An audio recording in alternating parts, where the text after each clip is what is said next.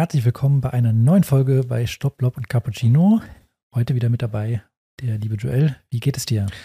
Hallo Nico. Ja, wir melden uns hier zurück mit einer weiteren Update-Folge ähm, zu den Australian Open. Ähm, mir geht's super. Ich habe viel, viel geguckt, so viel es ging. Viele Matches waren ja auch mitten in der Nacht, aber habe wirklich viel gesehen. Und äh, hoffe, dir geht's auch gut. Ja, bei mir ist alles bestens. Kann mich auch noch anschließen. Habe viel nebenher geschaut und ähm, so viel halt ging. Leider waren ein paar spannende Matches auch mitten in der Nacht. Die habe ich natürlich dann verpasst. Da habe ich mir dann trotzdem versucht, dann nochmal am Abend die Highlights so ein bisschen reinzuziehen.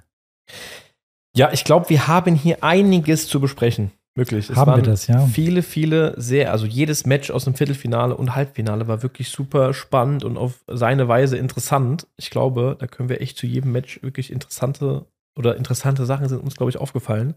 Deswegen würde ich vorschlagen, wir starten direkt, wir springen direkt rein in die Viertelfinals ja. und äh, gehen einfach mal die Matches einzeln von oben nach unten durch. Genau, bevor wir das machen, äh, ist mir eine Sache aufgefallen bei den Viertelfinals ähm, und das ist, finde ich, dann doch sehr bemerkenswert ist, dass die Topspieler sich dieses Mal ähm, ganz besonders deutlich durchgesetzt haben bis ins Viertelfinale. Von den Rankings her haben wir vertreten in den Viertelfinals, haben wir die Nummer 1 dabei, die Nummer 2 gehabt, die Nummer 3, die Nummer 4, die Nummer 5, dann die Nummer 6 die, und die Nummer 9. Und die anderen beiden, beziehungsweise der einzige, der kein Top-10-Spieler war, im Viertelfinale, war Taylor Fritz. Wahnsinn. Und das ist schon mal, finde ich, ein krasses Statement. Also es kommen, wie bei diesem Turnier auch, ja, wenig Überraschungen mal durch, ja. Ähm, und bei dem Turnier finde ich es ganz extrem. Ja, super interessante ähm, ja, so Statistik, ne? wenn man das mal so sieht, das ist schon echt krass, dass die sich dann immer dann durchsetzen. Ja. Weil im Vergleich zu den Damen haben wir es ja gesagt, da waren dann von den Top Ten nur noch zwei im Turnier. Mhm.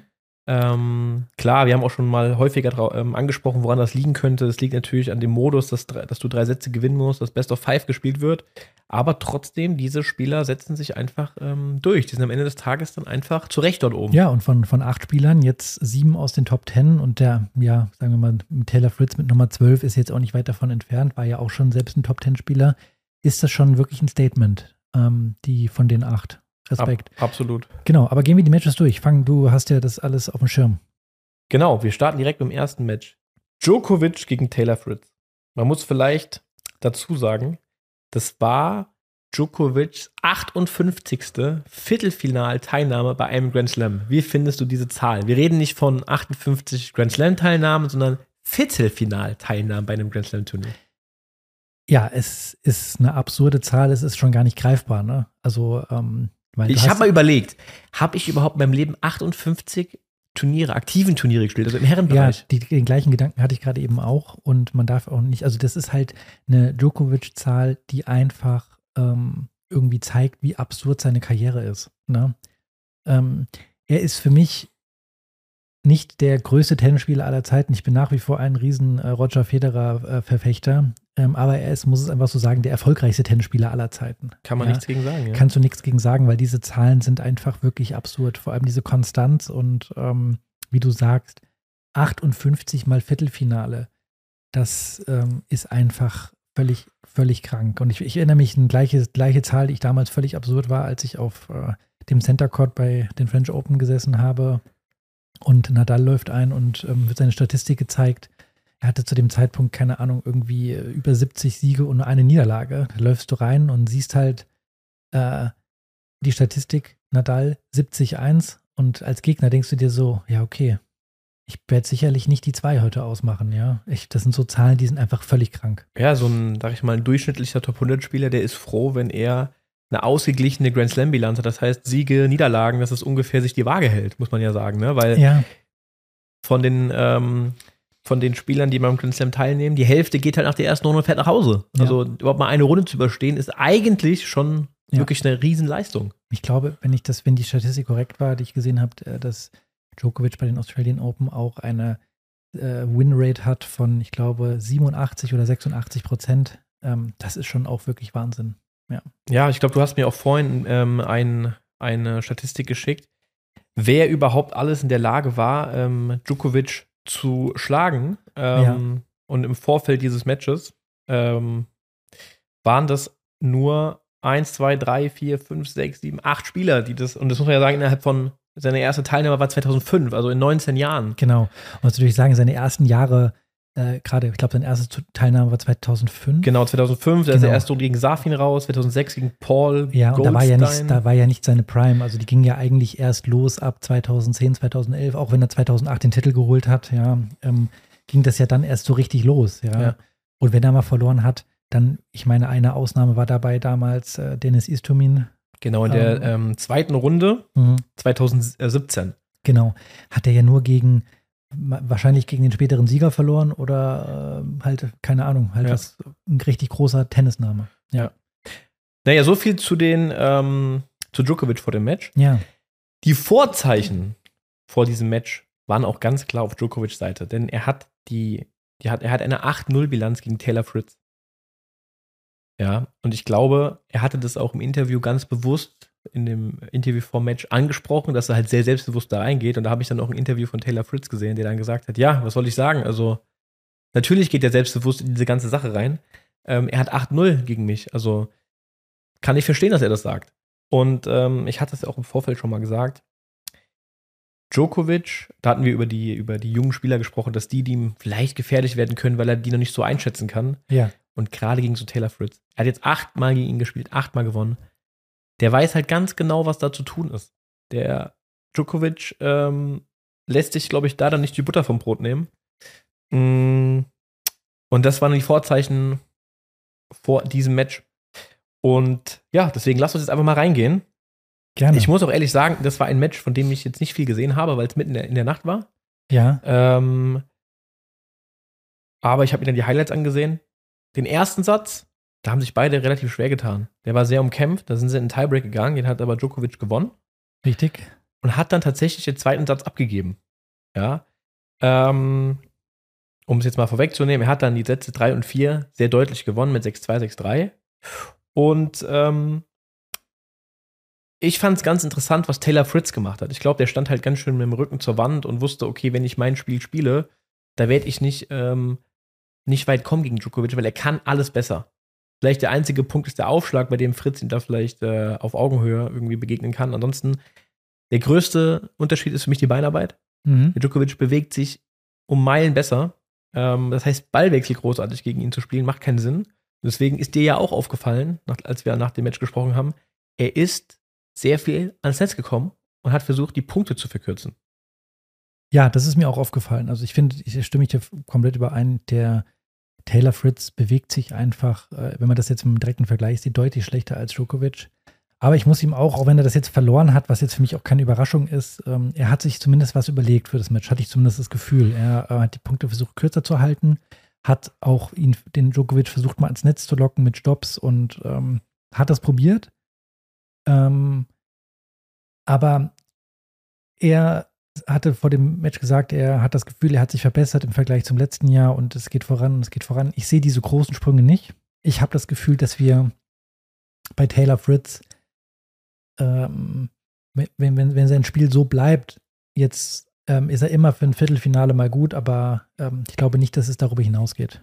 Dafür ist das Spiel dann doch irgendwie zu eindimensional. Ja, und mir fehlt bei ihm so das gewisse Extra. Genau. Da fehlt so ein bisschen dieses, was halt alle anderen da jetzt auch jetzt in den anderen Viertelfinals und in Halbfinale, wo wir auch gleich drauf zu sprechen kommen, irgendwie mitbringen, ja. ist halt sowas, ja, was ganz Besonderes einfach, ja. Mhm. Das fehlt mir bei ihm.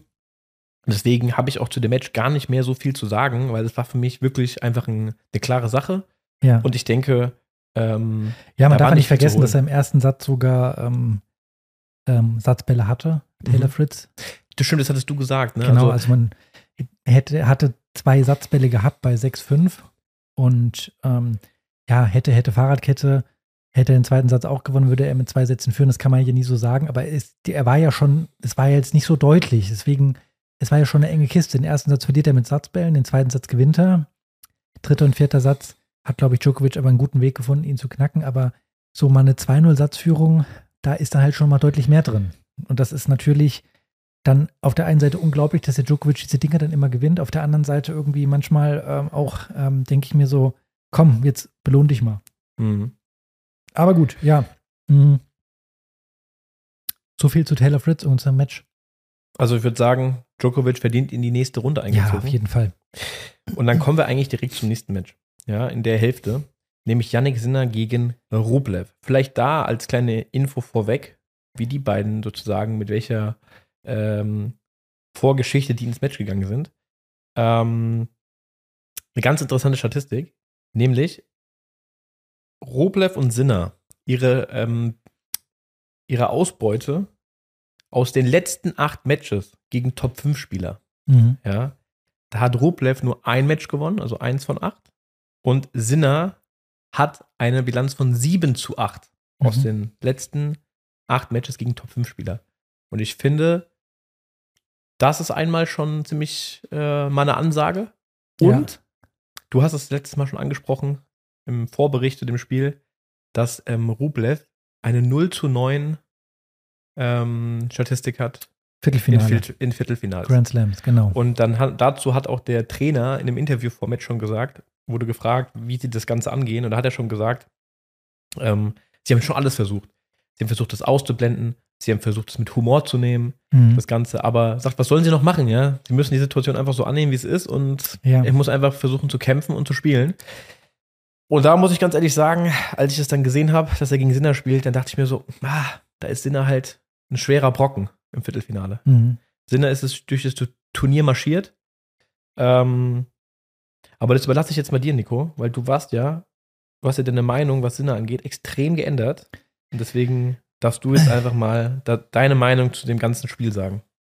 Ja, also natürlich mit dem Vorwissen jetzt, dass ich weiß, wer im Finale steht, habe ich meine Meinung zu Sinner geändert. Ähm, da können wir ja später vielleicht mal drauf, äh, wenn das Halbfinale, wenn wir die Halbfinals besprechen, drauf eingehen. Zu dem Match, jetzt kann ich nur sagen, ähm, es ist von der Spielanlage her recht ähnlich. Mhm. Ja, muss man mal sagen, finde find ich jetzt. Ja, beide stehen Absolut. nah an der Grundlinie. Beide variieren jetzt auch nicht so viel. Ja, ähm, gerade was vielleicht mal so ein Rückhandslice angeht oder auch von der Höhe her, habe ich nicht das Gefühl, also von der Schlaghöhe her, dass einer mal einen hohen Topspin spielt oder so, dass einer viel Surfen Volley spielt oder irgendwie sowas oder mal ans Netz verrückt.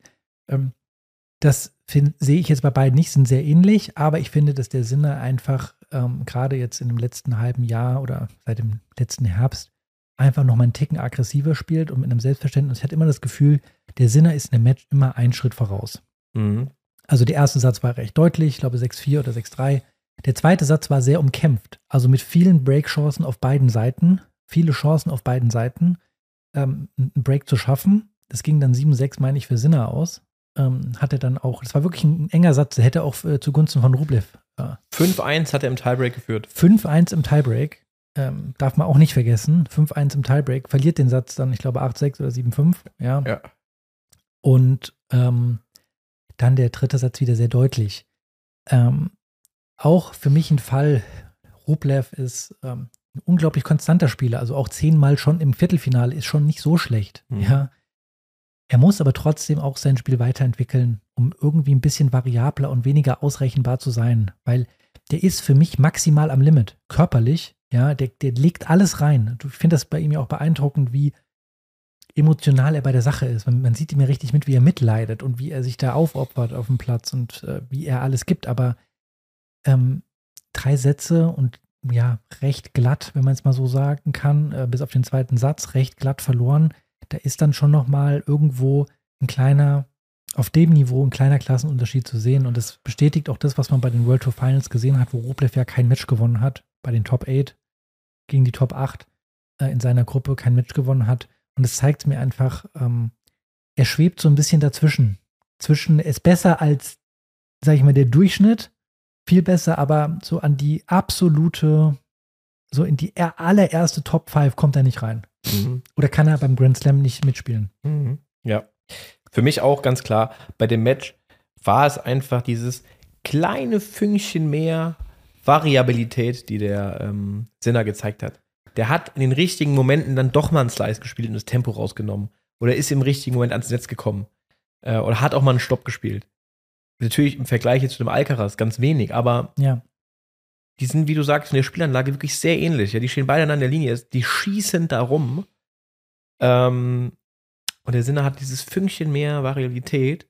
Aber da brauchst du natürlich auch Selbstvertrauen zu. Es bringt dir nichts einfach mal so Ja. random ins Leiste spielen und dann Stopp, ne? Das muss ja auch richtig eingesetzt sein. Da kommen wir vielleicht bei Sinner später noch zu, äh, das, was er ja auch gesagt hat, das hat ihm einen unfassbaren Aufwind gegeben, letztes, das, den Herbst mit den, mit den Siegen bei den World Tour Finals, als er gegen ähm, äh, Djokovic gewonnen hat, im Finale dann verloren hat. Dann beim Davis Cup nochmal gegen Davis Djokovic Cup gewonnen hat. Das hat ihm so einen Wind gegeben, ja, den hat er mitgenommen in diese neue Saison. Der, der schwebt halt auch gerade auf einem Selbstbewusstseinshöhenflug, ja.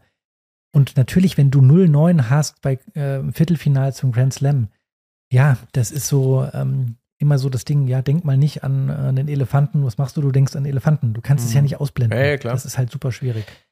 Und auch hier finde ich halt dann, ne, du hast es auch schon gesagt, jetzt hier im zweiten Satz 5-1 im Tiebreak geführt, der Rublev. Wenn er den Satz gewinnt, ne, dann ist es 1-1 in Sätzen, dann sind die Karten halt immer neu gemischt. Und das sind halt immer diese ganz kleinen Knackpunkte, Mhm. die aber dann halt den Unterschied machen, ob du halt dann top, top bist, ja, Grand Slam gewinnst oder ob du halt dann im Viertelfinale halt rausgehst. Ja. Und es ist dann einfach nur ein, zwei Punkte sind es dann halt nur, die das Ganze dann unter, ähm, unterscheiden. Das Ja. ist echt, ähm, Tennis sind es dann halt immer diese ganz, diese Mini-Kleinigkeiten, die es dann jeden Fall. machen. Ja. Aber auch hier sage ich, Sinner, der verdiente Sieger. Ja. Der verdiente Sieger geht zu Recht ins Halbfinale gegen Djokovic. Und äh, trotzdem, ähm, ich finde, Rublev hat ein super Turnier gespielt und er bestätigt einfach seine konstante Leistung. Mhm. Ja, das ist, ähm, es ist kein Spieler, der ähm, so eine Eintagsfliege, sondern der ist einfach konstant da vorne dabei. ja. Hast du noch was zu Nee, alles abgefrühstückt. Perfekt. Nächstes Match. Hurkacz gegen Medvedev. Da war ich bei dem Match ein bisschen ähm, gespannt, weil äh, Hurkacz ja wirklich sensationell gespielt hat, muss man sagen. Ähm, das ganze Turnier und auch die Vorbereitung. Und Medvedev, ich immer noch im Hinterkopf hatte, dass er einfach schon so viele Körner gelassen hat vorher in den vorherigen Runden. Ja. späte Ansetzung hatte und so weiter. Und ich dachte mir schon so, boah, vielleicht schafft es der Hurkacz ähm, mit seiner Art und Weise, wie er spielt, ähm, den Rhythmus vom Spiel so zu, kaputt zu machen, wovon ja der Medvedev immer lebt. Ne? Der lebt ja, Ja. davon, dass einfach äh, viele Ballwechsel spielen kann und dann die Gegner irgendwie, ja, einfach, die verlieren die Geduld. Ich dachte aber, der Djokovic, ach, der Djokovic, der Hurkacz hat die Mittel, ähm, die Waffen mit seinem Aufschlag, die Punkte so kurz zu halten, um dem sehr, sehr gefährlich zu werden. Ja. So. Ähm, es war dann auch ein richtig, richtig heißer Fight. Also, ich kann ja mal die Sätze einzeln durchgehen. Medvedev hat den ersten Satz 7-6 gewonnen, verliert den zweiten Satz 6-2, gewinnt den dritten 6-3, verliert den vierten 5-7 und gewinnt den fünften Satz 6-4. Also eine richtige Schlacht. Ähm, ich habe viel gesehen. Ich fand es war wirklich ein sehr interessantes Spiel. Und ähm, ja, auch hier, ich muss sagen, Medvedev hat das verdient gewonnen. Ja, also ich kann da, ich, ich fand das Spiel jetzt nicht, äh, war kein Highlight für mich, muss ich ehrlich sagen. Liegt aber auch daran, dass ich den Hurkacz nicht so gerne spielen sehe. Ähm, hat natürlich einen gewaltigen Aufschlag und äh, spielt ja auch schön aggressiv und es ist ihm auch ja, beeindruckend zuzugucken, dass er mit seiner Größe sich so gut bewegt. Aber das Spiel hat mir irgendwie nicht so viel gegeben. Ähm, und ähm, ist, was ich einfach beeindruckend finde, ist, ähm, dass der Medvedev das schon wieder gewinnt. Ja, der hatte schon hier in dem Turnier, wenn man jetzt auch vielleicht noch, ja, noch eine Runde weiter danach geht, der hatte schon so viele Brocken aus dem Weg zu räumen und der lässt sich nicht beirren, der macht weiter und der gewinnt die Dinger dann. Ähm, das finde ich schon krass beeindruckend. Ähm, auch seine Achterbahnfahrt mental, die er im Match immer durchmacht, vor allem mit seinem Trainer zusammen. Müsst ihr mal, könnt ihr mal bei YouTube gucken. Äh, Medvedev äh, mit seinem Trainer. Aber der Hurkacz ähm, ist mir einfach, ich glaube, es ist ein super lieber Kerl und der, manchmal fehlt ihm ein bisschen dieser letzte Punch noch. Ja, dieses Abgewichste, was der Medvedev halt Ja, hat. ich, ich kann es wir ganz schwer in der beschreiben. letzten Folge schon Ja. drüber gesprochen, dass der Medvedev ja immer, auch wenn er am Verlieren ist, ähm, dann halt immer noch mal irgendwie ein Ass im Ärmel hat und versucht, irgendwie den Gegner rauszubringen, auch wenn manche das vielleicht unsportlich finden, aber der Ja. ergibt sich halt dann nicht so leicht, sag ich mal. Aber zum Spiel selbst, ich muss sagen, ich fand schon die Ballwechsel super interessant. Also die haben schon sehr viel gezeigt. Ja, also du sagtest ja, beides Riesenkerle. Und ich fand das so krass, mit was, was, was für Bälle die gespielt haben, was für ein Gefühl, ja, dass solche Spieler so einen Touch haben mhm. und so viel klein-klein auch spielen. Ähm, und da siehst du davor Sinner und Rublev, die nur am Hacken sind, ja. nur schnell, schnell, schnell. Ähm, fand ich schon ähm, viel, interessant, viel interessanter zu gucken. Die haben schon mehr gezeigt, finde ich. Okay, also ich, ja, das ist ja vielleicht auch eine Geschmackssache, aber es liegt vielleicht auch daran, dass ich mir den, den Hurkacz einfach nicht äh, so gerne angucke, wie er spielt. Mhm. Muss ich ja ganz ehrlich sagen. Ähm, ist kein äh, Spieler, der mir sonderlich besonders gefällt. Aber ja, eigentlich vom Matchup her ist es ein, ein interessanteres Spiel, wie das, was wir jetzt vielleicht heute im Halbfinale gesehen haben, Zverev gegen Medvedev, weil beide spielen halt von der Grundlinie den ganzen Tag. Hier hat man einen aggressiven Spieler mit dem Hurkacz gegen den Medvedev. Ähm, aber irgendwie hat es mich nicht gepackt, bin ich ganz ehrlich. Aber trotzdem, verdienter Sieg für Medvedev, kannst du nichts sagen. Und hier habe ich dann eben noch eine interessante, so eine Randgeschichte, die vielleicht auch zeigt, wie abgewichst der äh, Medvedev ist. Ja, der wurde in seinem Match, in dem ähm, Match in der Runde zuvor, hatte sein On-Court-Interview gehabt und hat ihn McEnroe ähm, interviewt und hat ihn dann auf seine Return-Position angesprochen, weil Medvedev hat eine ziemlich spezielle Return-Position, der steht fast ganz hinten. Ja. Ähm, an der, am Zaun, also ist kein Zaun, aber an der Wand. Ähm, und ich glaube, im Fernsehen kommt das auch gar nicht so rüber, aber die haben das bei Eurosport mal ähm, versucht nachzustellen, wie viel Meter ähm, der, die Spieler hinter der Linie retournieren ja. und haben das auf einem normalen Tennisplatz mal gezeigt. So. Und jeder von uns kennt die normalen Plätze draußen auf Sand. Ja, da ist der Zaun, keine Ahnung, drei Meter hinter der Linie, ich weiß es nicht. Und die standen drei Meter hinter dem Zaun. Ja. Also die konnten nicht mehr auf dem Platz stehen, die standen auf dem Parkplatz. Ja. Und haben gezeigt, an der, auf der, an der Position retourniert Medvedev. Wenn man das mal so sieht, denkt man sich so, das ist einfach sehr, sehr weit hinten. Wirklich krass, sehr, ja. sehr weit hinten. Ja, man sieht ja den, den Auslauf, den man hat äh, bei den, äh, bei, in Melbourne hinten raus und äh, gerade bei Medvedev finde ich es ganz extrem, wie weit er hinten steht. Ähm, das kannst du auf einem, also auf einem normalen Tennisplatz hier in, in Deutschland, wenn der, keine Ahnung, äh, bei uns in den Verein reinfährt und sagt, er will mal zocken und dann sagt er wahrscheinlich, ich kann ihn nicht spielen, weil ich kann ihn nicht retournieren. ja, richtig. Ja. So, dann haben die über den Return gesprochen und das war halt für den McEnroe so, okay, wieso stehst du so weit hinten? Da hat der Medvedev wirklich ausführlich erklärt, warum er so weit hinten steht beim Return, ja. Ähm, dass er einfach, als er auf die Tour kam, gegen große Aufschläge gespielt hat, gemerkt hat, er retourniert zu schlecht von der Linie, er muss weiter zurück, um eben diesen Aufschlag, der dann halt äh, von guten Aufschlägern aufdotzt, dass der sich so ein bisschen quasi, ja, bisschen an Power verliert, wenn der ganz hinten ankommt und er einfach einen ganz normalen Ball schlagen kann. Einfach einen Vorhand-Topspin oder Rückhand-Topspin schlagen kann und ja. so in den Ballwechsel startet. So hat sich so seine Return-Position entwickelt. Und hat sehr ausführlich darüber gesprochen. Und auch danach in der Pressekonferenz nochmal ging es auch um seinen Return. Und dann geht das Match gegen Hurkacz los. Plötzlich, der steht an der Linie und retourniert. und dann denkst du dir erstmal so, der Typ ist verrückt. Mhm. Ja. Und das ist alles bei ihm so Psychospielchen. Ja, ja der, der Hurkacz hat das sicher mitbekommen. Er denkt sich dann auch, wieso steht er jetzt plötzlich gegen mich in der Linie? Ja, ja. ja. Und dann ähm, wurde er dann wieder nach dem Spiel im Interview gefragt, meint so, hey, Medvedev, was war denn das jetzt? Ja, du hast gestern noch oder vorgestern erzählt, du stehst so weit hinter der Linie und jetzt plötzlich stehst du an der Linie. Dann sagt er, ja, er hat sich dann irgendwie gedacht, ähm, Mist, jetzt weiß der auch irgendwie, wie ich retourniere. Klar, der weiß auch, wie ich spiele, aber hm, der, der schlägt so gut auf. Die Bälle sind dann doch so hoch noch, wenn ich ganz hinten stehe.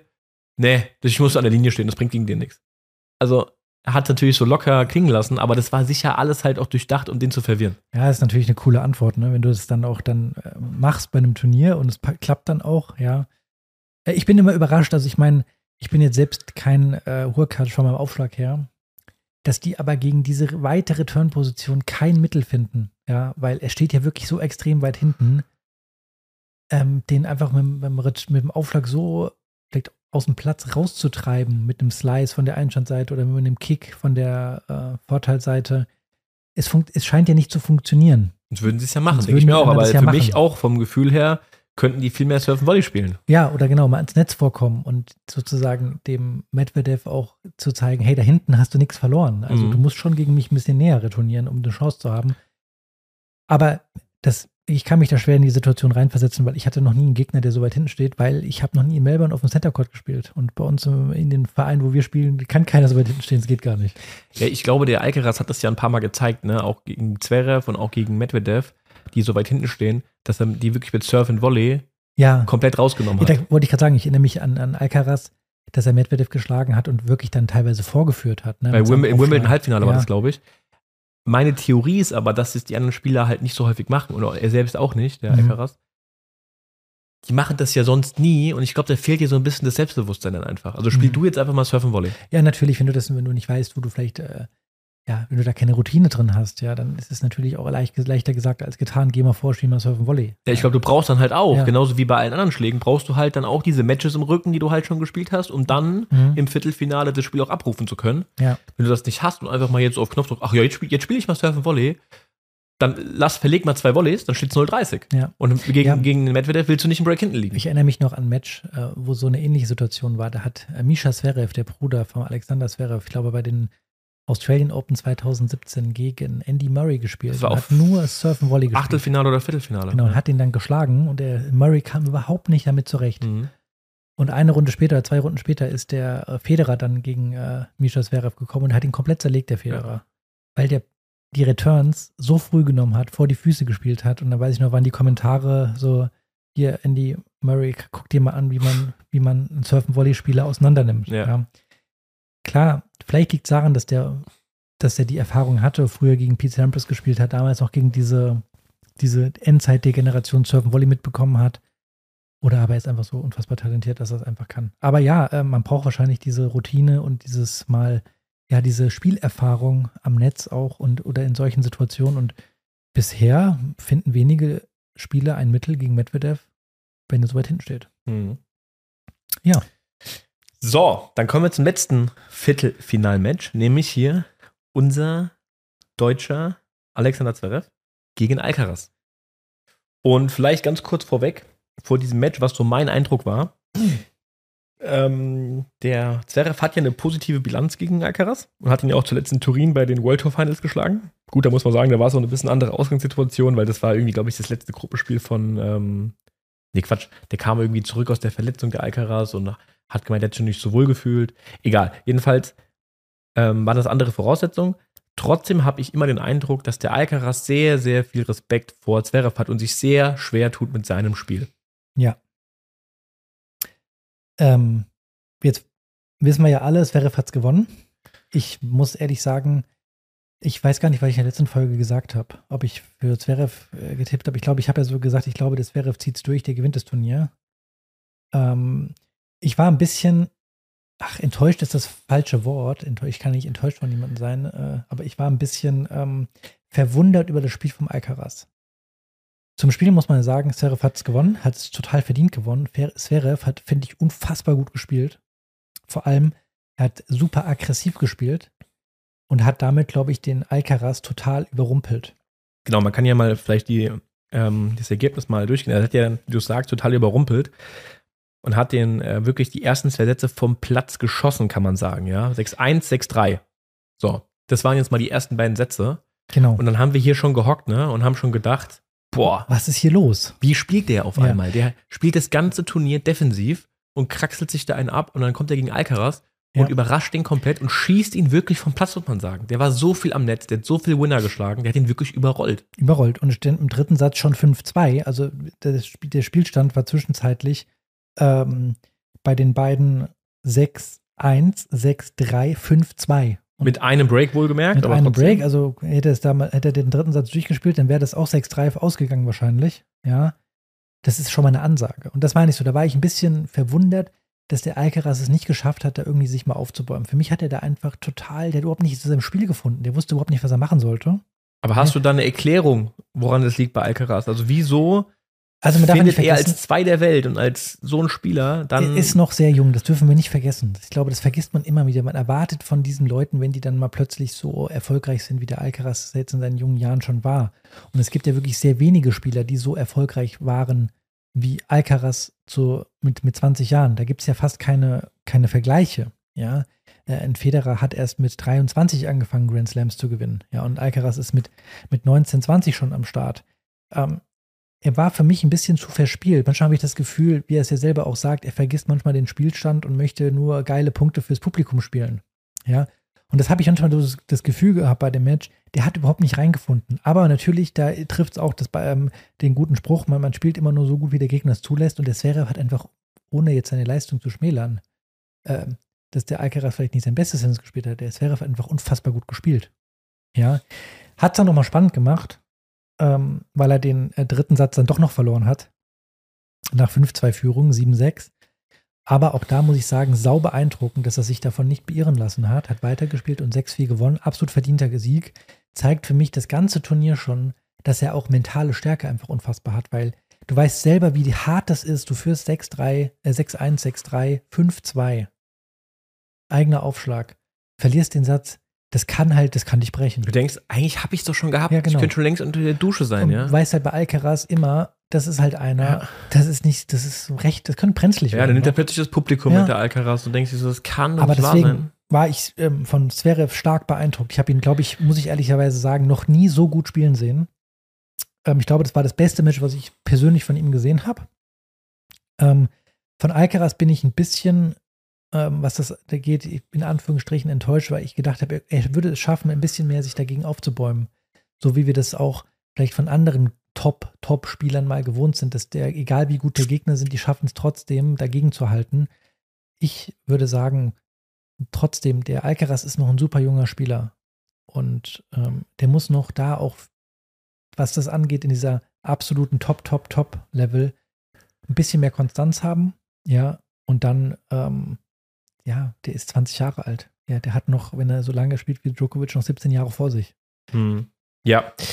Ähm, ich glaube, zu dem Alter auf jeden Fall, da bin ich bei dir. Ja, der ist einfach noch sehr jung.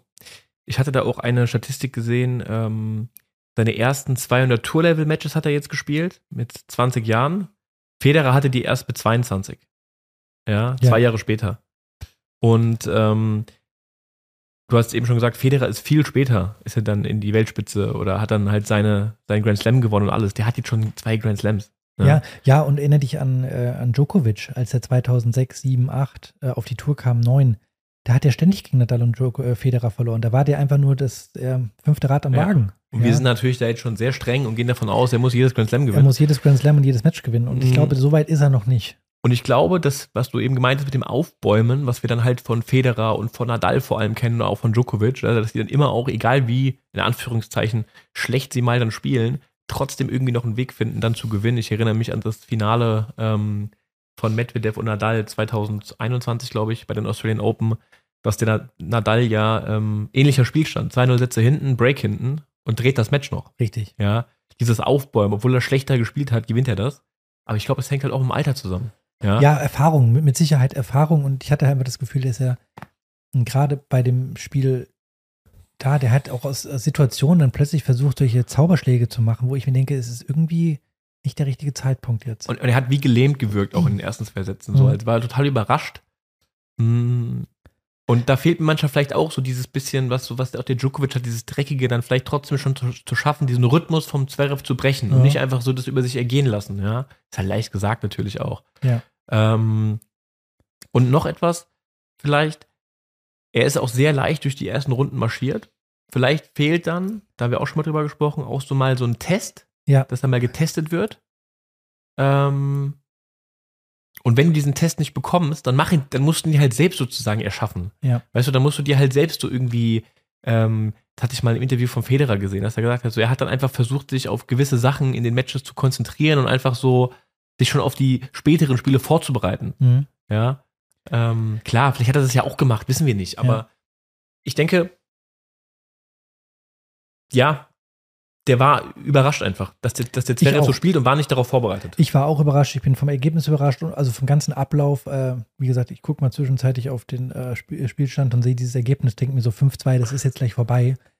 Ich glaube, damit hat keiner gerechnet. Ich hätte mit einem 3x7-6 für äh, Zverev hätte ich, hätte ich unterschrieben, sagen können, okay, das kann passieren, ja, das ist vollkommen in Ordnung, aber das Ergebnis zu dem Zeitpunkt, da war ich einfach wirklich überrascht und habe mir gedacht, so wow, also ähm, das ist schon ähm, ja ein Klassenunterschied heute bis zu dem Zeitpunkt. Aber wie gesagt, ich muss einfach mal sagen, ich habe den Zverev noch nie so gut spielen sehen. Ich habe, der hat mich da schon be stark beeindruckt. Ja, total. Also wirklich, Ja. hat ein riesen Match gespielt und da war ich echt, ähm, vor allem du ja, äh, gespannt, was er dann macht in der Ja. nächsten Runde. Ja, genau. Jetzt haben wir die Halbfinals. Djokovic dann gegen Sinner. Das lief äh, heute Nacht. Heute ist äh, deutsche Zeit, also Freitag. Wir nehmen jetzt hier auf Freitagnachmittag. ähm, Djokovic Sinner und das andere Halbfinale jetzt äh, gefühlt gerade fertig geworden vor äh, am frühen, äh, frühen Nachmittag. Medvedev gegen Zverev. Hast du viel gesehen von dem Match Djokovic gegen Sinner? Weil, weil natürlich die, der Spielbeginn war ja für uns äußerst unglücklich. Ja, die haben ja mitten in der Nacht um 4.30 Uhr angefangen und ich habe ja. dann eingeschaltet zum dritten Satz. Also ich habe dann ähm, Mitte dritten Satz gesehen und den ganzen vierten Satz. Ja. Und als ich eingeschaltet habe, war ich erstmal genauso überrascht wie du gestern ähm, bei Alcaraz gegen Zverev. Man muss ja sagen, es war ja auch ein sehr, sehr ähnlicher Matchverlauf. Ja, also ja. die ersten zwei Sätze hat der Sinner den Djokovic überrollt. Mhm. 6-1, 6-2. Djokovic hat danach im Interview auch gesagt, er war total überrascht. Er wurde in den ersten zwei Sätzen weggeschossen. Ja, aber hat er auch gesagt, äh, dass es mit sein schlechtestes Grand Slam äh, Viertelfinale war, das er jemals mhm. gespielt hat. Mhm, ja. Klar, aber da kommt wieder unser alter Spruch, ja. der Gegner äh, spielt nur so gut, wie der Gegner es zulässt. Und er hat ihn halt einfach überrollt. Und dann, sehr ähnlich, ähm, hat der Sinner schon Matchball, ja, ähm, im dritten Satz. Im Tiebreak, ne? Genau. Ja. Und der Djokovic holt den Satz und dann ist es genau der gleiche Moment wie bei Alcaraz Zverev. Ja, da denkst du dir so, nein, was passiert jetzt? Mhm. Djokovic gewinnt den dritten Satz, nimmt das Publikum mit, da denkst du dir so, oh, jetzt wird der brandgefährlich. Mhm. Oh Gott, oh Gott. Und dann genau das gleiche wie bei Zverev.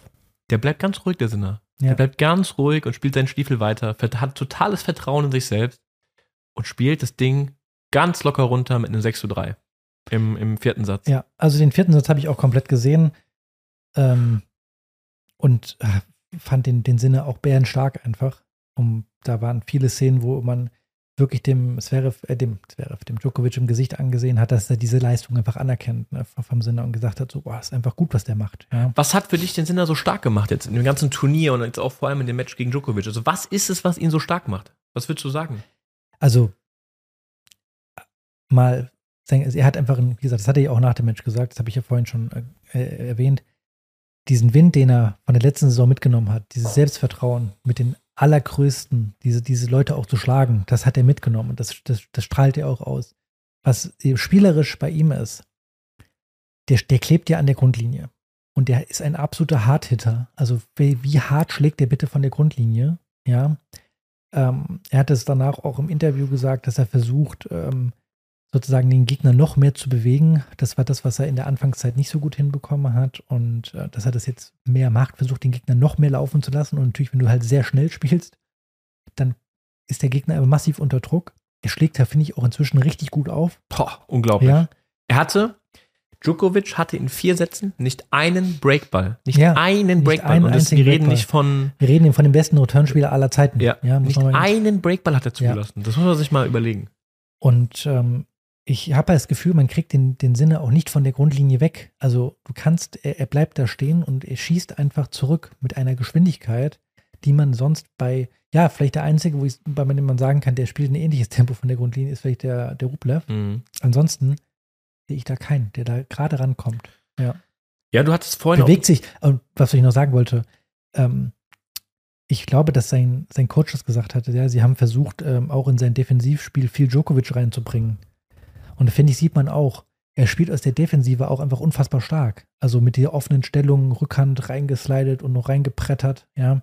Er spielt aus der Defensive einfach auch richtig, richtig stark. Kann so umschalten von der Defensive in die Offensive äh, mit seinen Schlägen, dass du eigentlich gegen Sinner, egal wie du den Ball spielst, du musst immer damit rechnen, die knallten dir 10 Zentimeter vor die Grundlinie und in irgendeine Ecke. Perfekt, dass du es sagst, ja, weil ähm, genau das ist es nämlich. Aus der Defensive noch diese Power zu bringen. Und das ist halt genau das, was wir immer sagen, was ein Rot nicht kann, was ein Berettini nicht kann auf der Rückhandseite. Ja. Die können eben nicht, wenn sie in die Ecke geschickt werden, aus, der, aus dem Spagat, offene Stellung, einen Schuss rauslassen und quasi offensiv spielen, sondern die müssen auf den Slice ausweichen oder spielen halt eine semi-gute Rückhand. Ja. Und das reicht, das, genau das brauchst du nämlich in diesen Matches. Ja. Und das haben die nicht. Das haben die nicht und können sich eben dann nicht so wehren. Und das kann halt ein Alcaraz, das kann Djokovic, das kann jetzt ein Sinner, kann auch ein Zverev und Medvedev. Ja. Dass die eben diese aus der Defensive so antworten können. Ja. Und das ist da nämlich der Unterschied. Du musst dich einerseits so bewegen können, andererseits musst du in der Lage sein, diesen Ball auch so zu ja, spielen. Absolut. Und ähm, muss ich sagen, es ist schon beängstigend, dass äh, ich glaube, Sinner bisher nur einen Satz abgegeben hat. Ja. dass der dir eigentlich die Gegner alle abgeschlachtet hat bisher. Ähm, sehr beängstigend, ähm, weil das letzte Mal, dass wir sowas gesehen haben, dass ein Spieler so durch einen Grand Slam marschiert, das erinnert an Zeiten äh, wie Nadal French Open oder ähm, Djokovic äh, bei, seinen, 2011. bei seinem Grand Slam, wo er alles kurz und klein gespielt hat oder Federer in Wimbledon ungefähr, ja. Das ja. erinnert ein bisschen daran.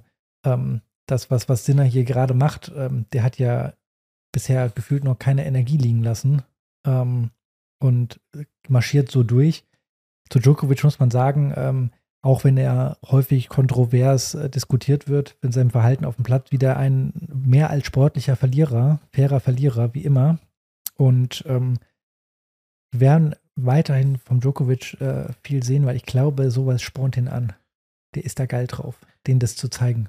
Erst mal ganz kurz zu Sinner. Ähm, mich erinnert er auch wirklich an Prime Federer, weil er die Bälle auch so unglaublich früh nimmt.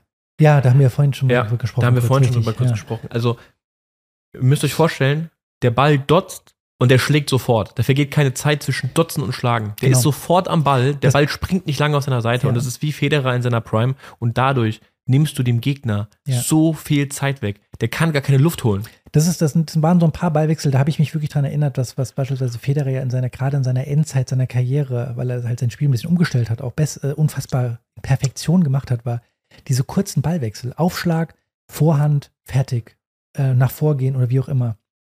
Wir haben jetzt gerade eben das andere Beispiel gehabt, Zverev gegen Medvedev. Tausendmal Ballwechsel, also teilweise ja 50 Schläge hin und her. Das, das kam bei Federer nicht vor und das fand ich auch bei heute bei Sinner.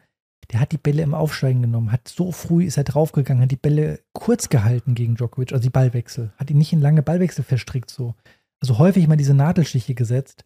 Das hat mich schon stark daran erinnert. Es gibt wenige Spieler, die das machen gerade, die ja. so dominant und die Ballwechsel so kurz auch halten können. Ja, du kannst dir den Gegner auf äh, verschiedene Wege unter Druck setzen, indem du einfach, äh, ich meine, du kannst wahrscheinlich noch besser erklären als ich, ja, ähm, aber du kannst ja einerseits über Geschwindigkeit oder über die Zeit äh, oder die Präzision, habe ich das richtig äh, zusammengefasst? Ja, du kannst ja den Gegner unter Druck setzen mit äh, über die Länge natürlich und natürlich die Kombination aus äh, Präzision und Geschwindigkeit ist natürlich alles, was dem Gegner Zeit nimmt. Und das ja. wollte ich gerade sagen, ja, er packt halt alle drei Komponenten rein. Also er nimmt die Bälle so früh, dann ist es noch mit der schnellste Schlag und genau. genau also mhm. du hast als Gegner, es ist so ein ekliges Gefühl, weil du weißt, bei jedem Schlag ich habe keine Zeit einfach. Ich bekomme wieder. nie Zeit, mal irgendwas Richtig, zu machen. Auch wenn genau. ich aus der Defensive mal vielleicht irgendwie Zeit rausholen will. Nein, mhm. der ist sofort da, Ball dort, bumm. Ja. Und es schlägt schon wieder ein. Genau.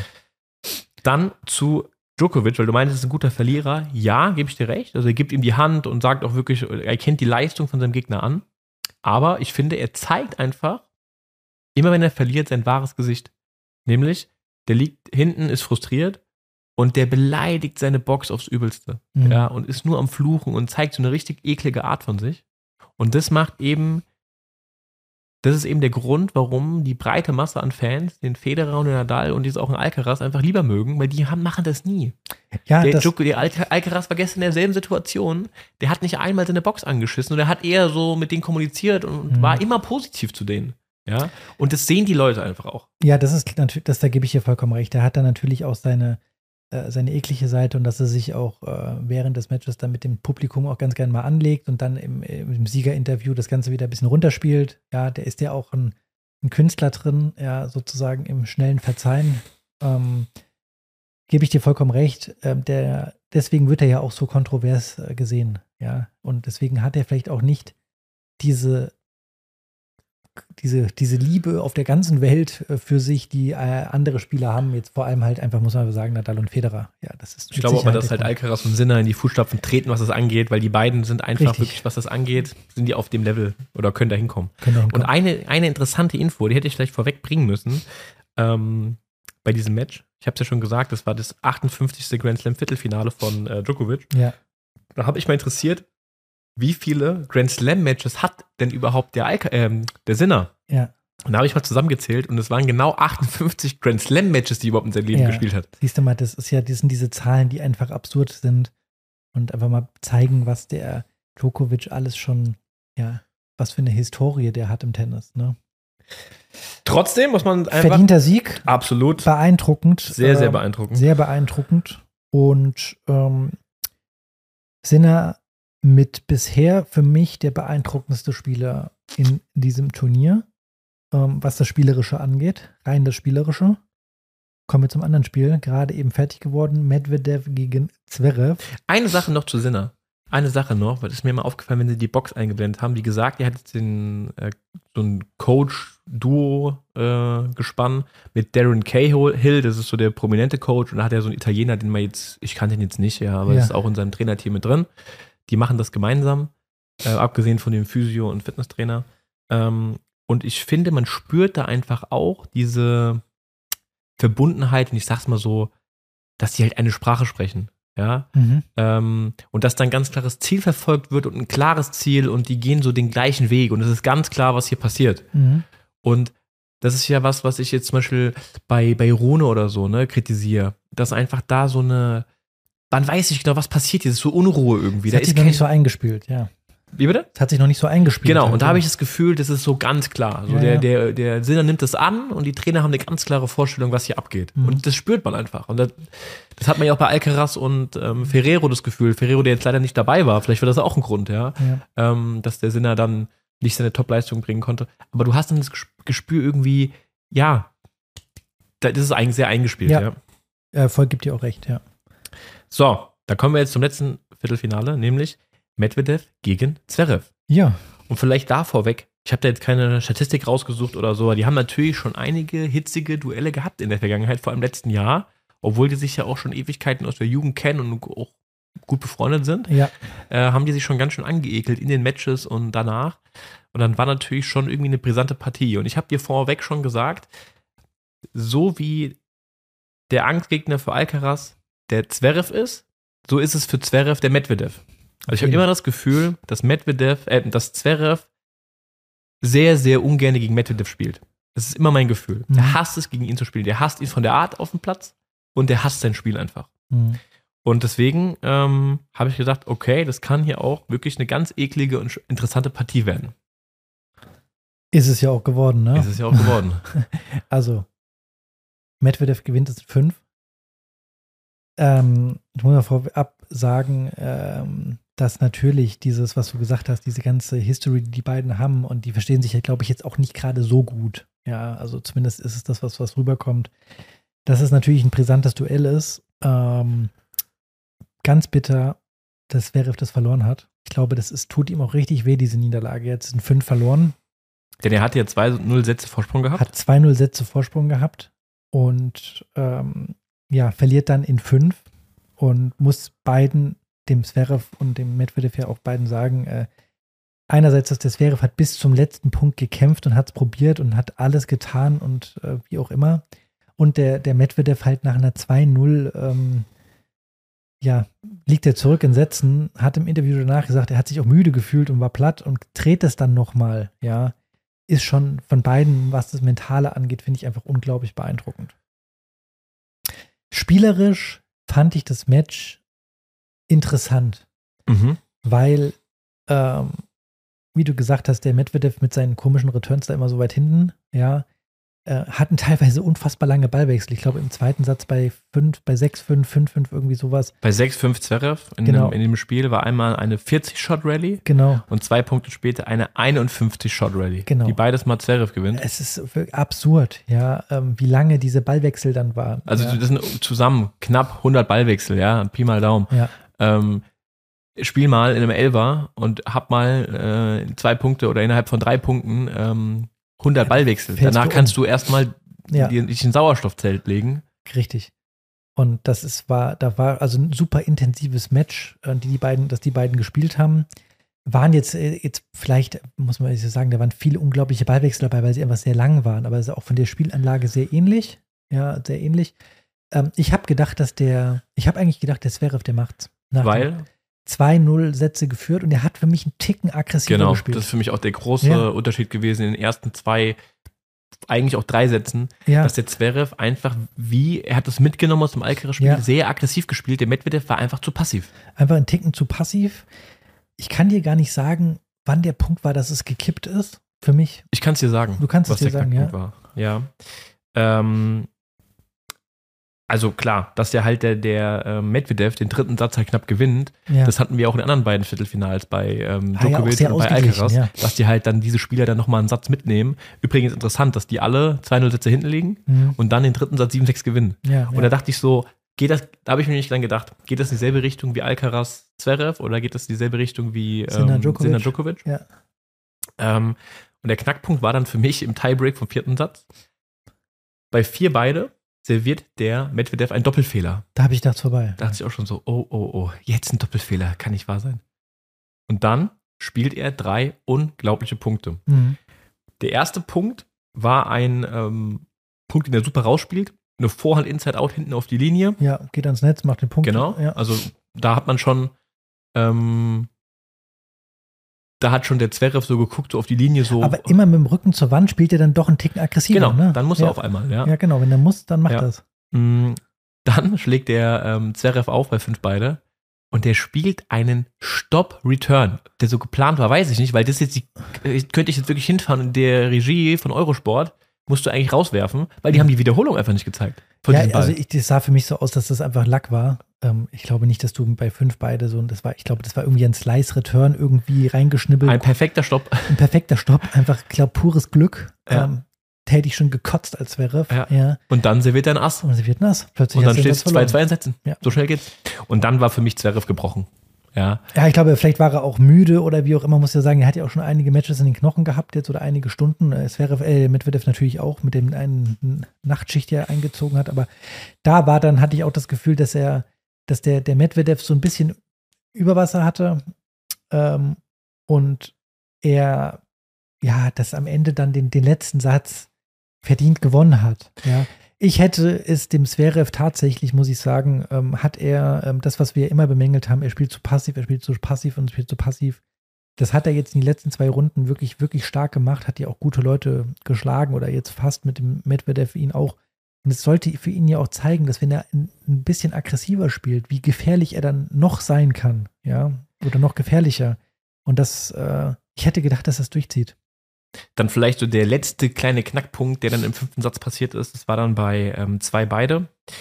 Und da hat er nämlich in dem Spiel, in seinem Aufschlagspiel, einen ganz, ganz leichten Volley liegen lassen. Erinnerst du dich an, weil er schlägt auf, läuft ans Netz ja. und ein Volley, den kannst du wirklich mit dem Griff reinspielen, den schiebt er ins Doppelfeld und zwei ganz leichte Vorhände aus dem Halbfeld. Ja. Und da hatte ich so das Gefühl, der hat zu seiner Box geguckt und hat auch so die, die Hände so, so offen gelegt und ja. hat so nach dem Motto so, scheiße. So. Der hatte dann auf jeden Fall hatte der, hat er am Netz da auch ein Volley, erinnere ich mich, ein wichtiger Volley, den er einfach, ich weiß gar nicht, welchem Spiel von das war, einfach unter die Netzkante gelegt. Äh, das Feld war frei, mhm. ja, dass er da halt diese vier, fünf Aussetzer hatte.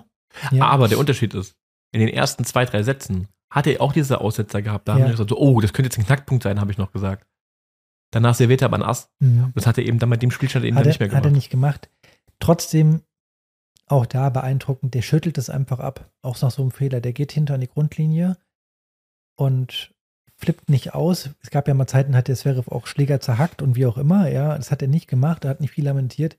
Muss ich ja sagen, ich weiß nicht, ob der da bewusst dran gearbeitet hat oder ob das jetzt bei dem Turnier jetzt einfach auch nur in Anführungsstrichen Zufall war oder was heißt Zufall oder einfach gerade die Stimmung war, sich nicht aufzuregen. Aber ich finde, dieses Turnier war er einfach mental bärenstark. Total. Ja. Ich hatte dann das Gefühl, er hat dann ein bisschen den Mut verloren, als er dieses Break bekommen hat, aber auch ja. verständlich. Ja, natürlich. Und ich gebe dir recht, er müsste das mitnehmen in sein, in sein Spiel, dieses Aggressive. Aber ja. ich, das ist halt meine, wenn ich das so sagen kann, meine große Kritik an Zverev, ja. ja. Dass er einfach dann immer wieder in sein altes Muster zurückfällt. Und dann wieder bei einem Grand Slam, hat er ja auch bei diesem Grand Slam wieder, in den ersten drei, vier Runden sich so schwer tut und so viele genau. Körner liegen lässt. Und das sind vielleicht genau diese Körner, die du dann in diesen Matches brauchst. Das, da gebe ich dir recht, da lässt er zu viel liegen. Also der, die, die spielerische Leistung von, der, von den ersten Runden bis jetzt zu dem Ende, ja, das ist ja bei ihm eine, eine steile Kurve nach oben, also sehr steil. Und er müsste vielleicht mal ein bisschen früher anfangen, äh, sozusagen auf einem anderen Level schon mal beginnen. Er kann sich gerne steigern, aber er sollte nicht so tief, so tief beginnen. Auf, aber auf der einen Seite ist es ja wirklich komplett ähm, eine Wahnsinnsstärke, die du auch nicht trainieren kannst, dass wenn er dann Level abrufen muss, gegen Alcaraz und gegen Medvedev, dann ist der auf Knopfdruck, auf Knopfdruck da und andere Ja, hatte ich ja. mal ein Beispiel auch mit Gasquet zum Beispiel. Ne? Das war immer ein Kandidat, wenn er dann diese Top-Leute hatte, ist der weggebrochen. Ja. Der Zverev ist da und kann einfach sein Level ja. komplett nach oben schrauben und ist voll da. Das ist schon wirklich sehr, sehr beeindruckend. Ich glaube, es ist eine, eine Niederlage, die ihm, äh, die wirklich wehtut. Weil Boah. er weiß natürlich, es ist kein Alcaraz mehr drin, es ist kein Djokovic mehr drin. Es ist eine Chance, das Turnier dann am Ende des Tages zu gewinnen. Und wenn du so dicht dran bist mit 2-0 Sätzen vorne und so, das tut richtig weh. Das, ich hoffe, dass er da wirklich äh, das mitnimmt, dieses aggressive Spiel. Und ähm, wenn er so spielt, dann ist er auch, dann ist er für mich mit dieser Aggressivität auch im Spiel auf jeden Fall ein, ein fetter Kandidat, einen Grand Slam zu gewinnen. Gebe ich dir komplett recht. Ja. Nur diese zwei Sachen eben, dieses mhm. schon ein ganzes Turnier eben, dieses Level abrufen. Ja. Und er muss diese kleinen Aussetzer noch abstellen. Ja. Die hatte er halt immer mal drin. Ja, die hatte er auch beim ähm, Grand Slam Finale US Open gegen Team drin. Dass er, er dann, wenn es drauf ankommt, genau. hat er dann immer diese ein, zwei Wahnsinnsaussetzer drin, die dir halt einfach nicht passieren dürfen. Ja. Die werden bestraft. Aber jetzt, Sonntag, Finale der Herren. Medvedev gegen Sinner. Was ist deine Prognose? Ja, ich finde es jetzt einfach so interessant, weil wir hatten in den Viertelfinals und Halbfinals eigentlich fast in, fast in allen Matches sehr, sehr ähnliche Spielertypen dann immer gegeneinander. Ja. Und jetzt haben wir wirklich ja komplettes Kontrastprogramm. Mhm. Ja, der Defensiv-Künstler Medvedev gegen den absolut offensiven Sinner. Ja. Ähm, ich glaube, dass Sinner das macht. Ich finde ihn einfach der, vom Gesamtpaket, der ist, wirkt stabil, der hat noch keine Angriffsfläche irgendwo geboten in diesem Turnier. Ja. Während Medvedev einfach schon viel auch liegen lassen hat und sich durchgefaltet mhm. hat. Was natürlich auch dafür sprechen kann, dass er jetzt vielleicht mit einem kompletten Selbstbewusstsein da reingeht. Ähm, aber ich glaube, der Sinner hat auch die letzten Matches gegen Medvedev alle ja. gewonnen. Ich glaube, die letzten drei, vier Matches hat er gewonnen, soweit ich weiß. Ich habe jetzt nicht nachgeguckt, aber ich meine, Ende letzten Jahres hat er ihn ziemlich oft geschlagen. Ja, ja. Und deswegen glaube ich, wird der Sinner seinen ersten Grand Slam-Titel holen. Mhm. Also die letzten zwei Matches hat, ähm, hat Sinner gewonnen. Ähm, mhm. Insgesamt führt der Medvedev mit einer 6-3 okay. Bilanz, aber letzten ich, zwei waren es. Genau, ich glaube, dass der Sinner äh, jetzt auch dadurch, dass er die letzten Male gewonnen hat, weiß, wie man Medvedev schlagen kann. Ich sehe auch den Sinner vorne, äh, deutlich, was heißt deutlich vorne, aber ich glaube, dass er das macht, weil, ich muss ehrlich sagen, äh, das hat mir beim, äh, beim Medvedev gefehlt äh, im Turnier. Ähm, er hat ja auch wirklich viele, fünf, äh, viele enge Matches auch gehabt im Turnier. So ein bisschen diese, diese Aggressivität so ein bisschen. Mhm. Ja, und das hat man jetzt bei Match von Zverev gesehen. Immer wenn er im Rücken zur Wand stand, hat er es mal gemacht, gezeigt. Aber ansonsten spielt er für mich einen Ticken zu passiv. Und ich glaube, gegen Sinner kannst du nicht so häufig, solltest du auf keinen Fall zu häufig in der Defensive sein. Ja, weil er dich am Ende des Tages in der Form, in der er momentan ist, dich aber wegschießt. Deswegen sehe ich auch den Sinn nach vorne. Spannenden, spannendes Match, weil den Medvedev darfst du nie abschreiben und ich finde auch da, was er für eine mentale Stärke bei diesem Turnier bewiesen hat, sich gegen jede äh, Widrigkeiten da zu stemmen mit einer Nacht, mit einem Nachtmatch, ja, mit einem Fünfsatz-Match äh, gegen Hurkacz, Fünfsatz-Match jetzt gegen Zverev, 2-0 hinten zu liegen, ja, mit dem Rücken zur Wand, sich dann immer wieder und immer wieder rauszukommen, das ist ja schon kein Glück. Das ist ja einfach wirklich, ähm, das ist ja einfach mentale Stärke, die er hat.